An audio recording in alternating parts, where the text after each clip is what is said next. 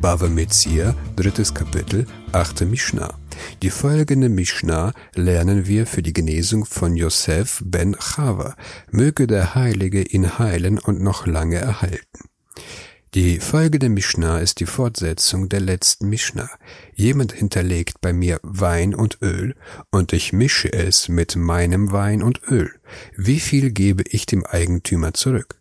Sagt die Mishnah. Jozello stut lejain. Er darf ihm ein Sechstel vom Wein abrechnen. Mische ich den Wein mit meinem Wein, dann ziehe ich ein Sechstel von der Gesamtmenge des Eigentümers pro Jahr ab weil ein Sechstel oder 16,6 Prozent die Menge ist, um die vermindert wird durch die Absorbierung der Fässer. Das heißt, die Wände des Fasses absorbieren den Wein. Außerdem sinkt der Wein als Sediment zu Boden. Rabbi Yehuda Omer Chomisch. Rabbi Yehuda sagt ein Fünftel. An dem Ort, wo Rabbi Yehuda wohnte, stellte man die Fässer aus Ton her, und Ton absorbiert mehr als Holz. Deshalb muss man nach Rabbi Yehuda ein Fünftel, das sind 20 Prozent, Verlust abrechnen. Yozilo shloshet login shemen lemea, shmarim, loko mechetza bal'a. Vom Öl darf er ihm drei Lok von hundert abrechnen, anderthalb Log Sediment und anderthalb Log wegen Einsaugung.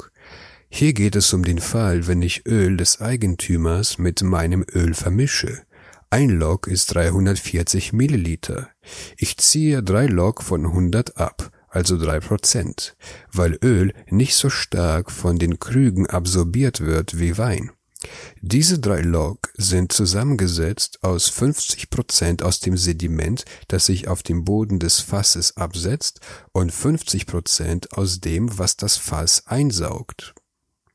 Im haya shemen mezukak enomuzilo shmarim. War es raffiniertes Öl, so darf er ihm kein Sediment abrechnen. War das Öl rein, dann wird das Sediment nicht mitgerechnet, sondern nur die Einsaugung des Fasses. Im Hayu kan kenim yeshanim enemozilo bal'a.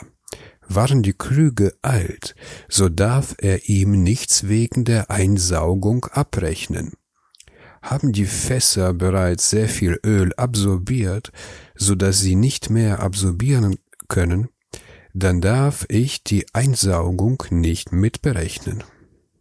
Rabbi Yehuda Omer, אב המוכר שמן מזוקק לחברו כל ימות השנה, הרי זה מקבל עליו לא כמחצה שמרים למאה.